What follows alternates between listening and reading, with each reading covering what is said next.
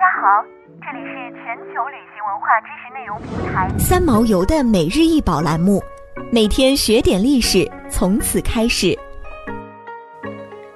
牛头竖琴作品高一百二十二公分，宽四点六厘米。大竖琴的琴箱前半部上方是用黄金铸成的牛头，下垂着天青石胡须，眼珠嵌着蓝宝石。琴箱正立面用贝壳镶嵌着四幅小画面。均用牲畜动物象征性描绘国王的五月生活。他们是自上而下。第一幅表现古巴比伦传奇英雄吉尔加美什与人面天牛相抱共舞；第二幅描绘雄狮用天狼送来的美酒佳肴开怀畅饮；第三幅是狗熊与驴子合奏竖琴；第四幅是山羊与人面蛇翩翩起舞。牛头竖琴又叫皇后的竖琴。出土于乌尔古城王后普阿比的陵墓，琴被发现的附近有十位身佩华丽珠宝的女性尸体，考古学家推测她们应该是献祭的牺牲品。陵墓中还有无数珠宝和各种金属器皿。一位女性尸体躺在竖琴的右边。根据英国考古学家伍莱的记录，她手骨所放位置正是琴弦的部分。牛头竖琴的牛眼目光炯炯，很有生气。如此细巧的手工艺品，在同时代的工艺美术中恐怕是罕见的。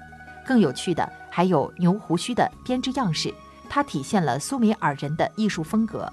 这在其他人物雕像上也可以看到。竖琴的木质部分已经腐朽，但伍莱将熟石膏灌入木头腐朽后形成的空隙，才得以把竖琴的装饰保护下来。竖琴前面的镶嵌板是由青金石、贝壳。红石灰岩制成，原来是以沥青粘合。共鸣箱前端装饰的精致公牛头已经被压碎，必须进行修补。尽管经过复原修补，牛头上的胡须、头发、眼睛还是公元前二十五世纪的青金石。在苏美尔神话里面，牛占据了重要地位。神话里的天神也得劳动，否则没有食物享用，也没有衣服穿着。直到神创造牛神拉哈尔和谷物女神阿什南，又创造可以干活的人类，这才解决了神之们的衣食问题。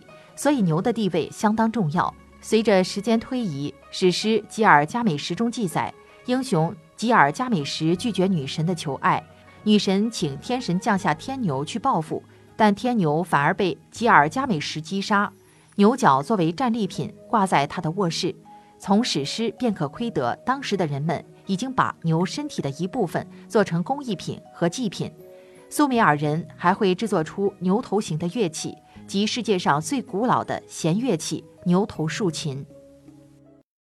想要鉴赏国宝高清大图，欢迎下载三毛游 App，更多宝贝等着您。